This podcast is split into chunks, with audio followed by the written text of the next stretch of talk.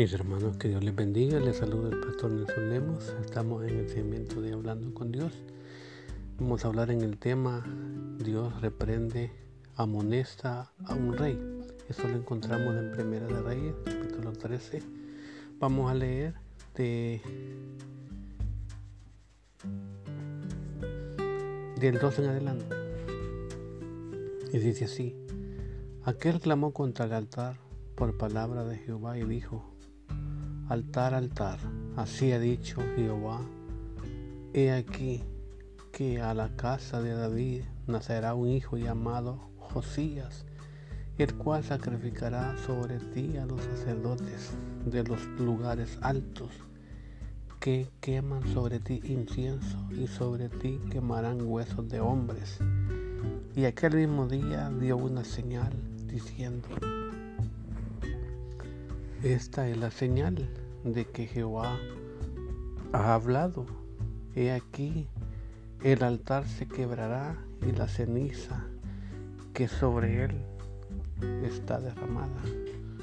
Cuando el rey Jeroboam oyó la palabra del varón de Dios que había clamado contra el altar de Betel, extendió su mano desde aquel altar y dijo, prenderle mas la mano que había extendido contra él se le secó y no la pudo enderezar.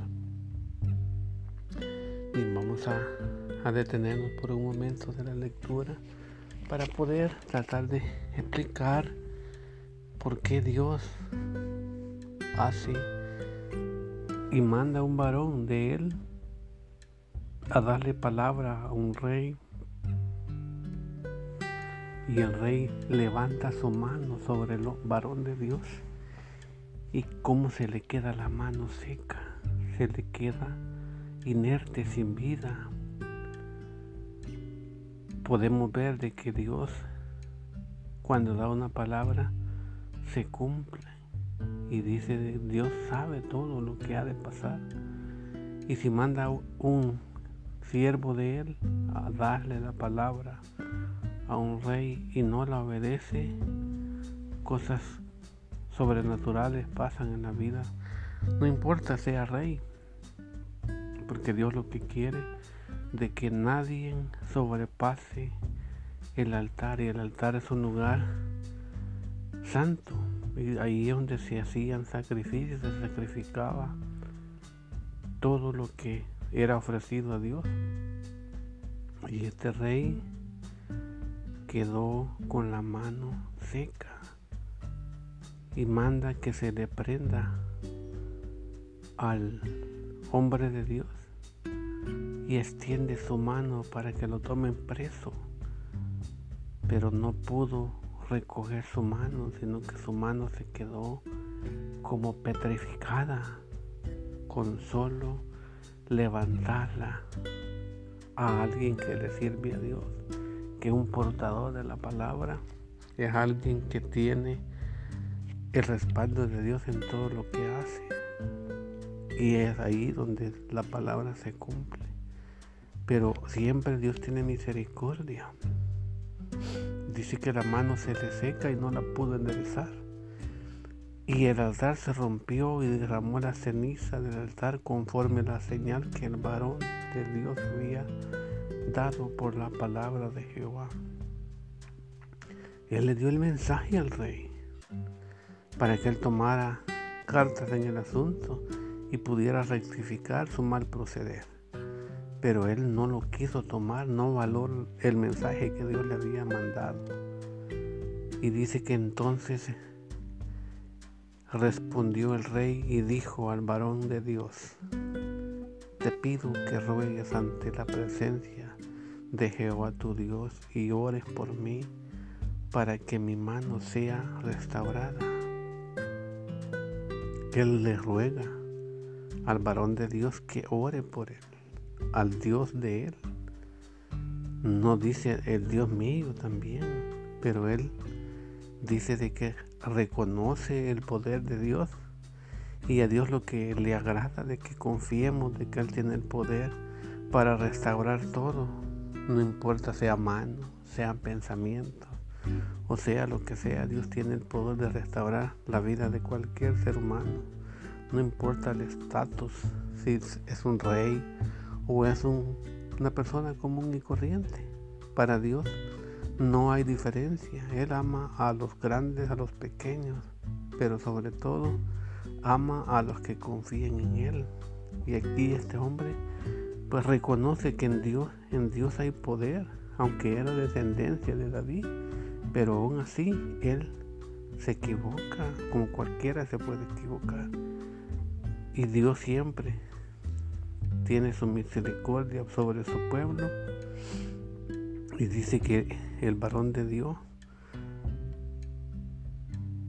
oró a Jehová y la mano del rey se le restauró y quedó como era antes. No cambió nada, todo estaba bajo el control de Dios, porque Dios lo que quería de que el rey reconociera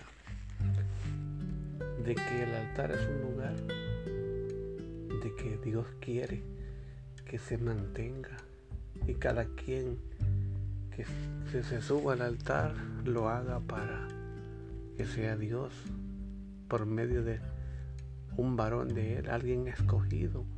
No todos pueden quemar incienso en el altar porque esa es una representación, una tarea encomendada al sumo sacerdote para que haga esa función. Así es de que cada uno de nosotros, porque el incienso representa las oraciones que llegan a Dios porque hay mucha petición del pueblo. Entonces no cualquiera puede hacer de que la presencia de Dios no nos afecte, porque el poder de Dios es grande. Así de que mi hermano, mi amigo, no importa la dificultad que tú tengas, Dios quiere de que tú pongas toda tu mirada en el único que hace las cosas posibles.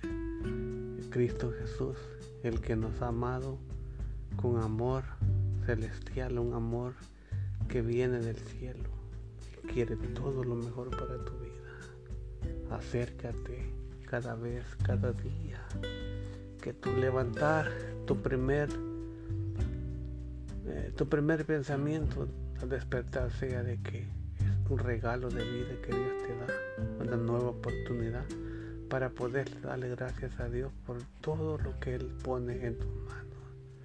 Así de que espero que todo lo que, eh, lo poco que hayamos compartido en este corto pensamiento que sea Dios llenando tu vida, fortaleciéndote, engrandeciéndote, dándote la oportunidad de poder buscar de que hay alguien que ore por ti para que seas tenido algo que hayas perdido, algo que necesitas que Dios restaure y lo ponga como, como antes.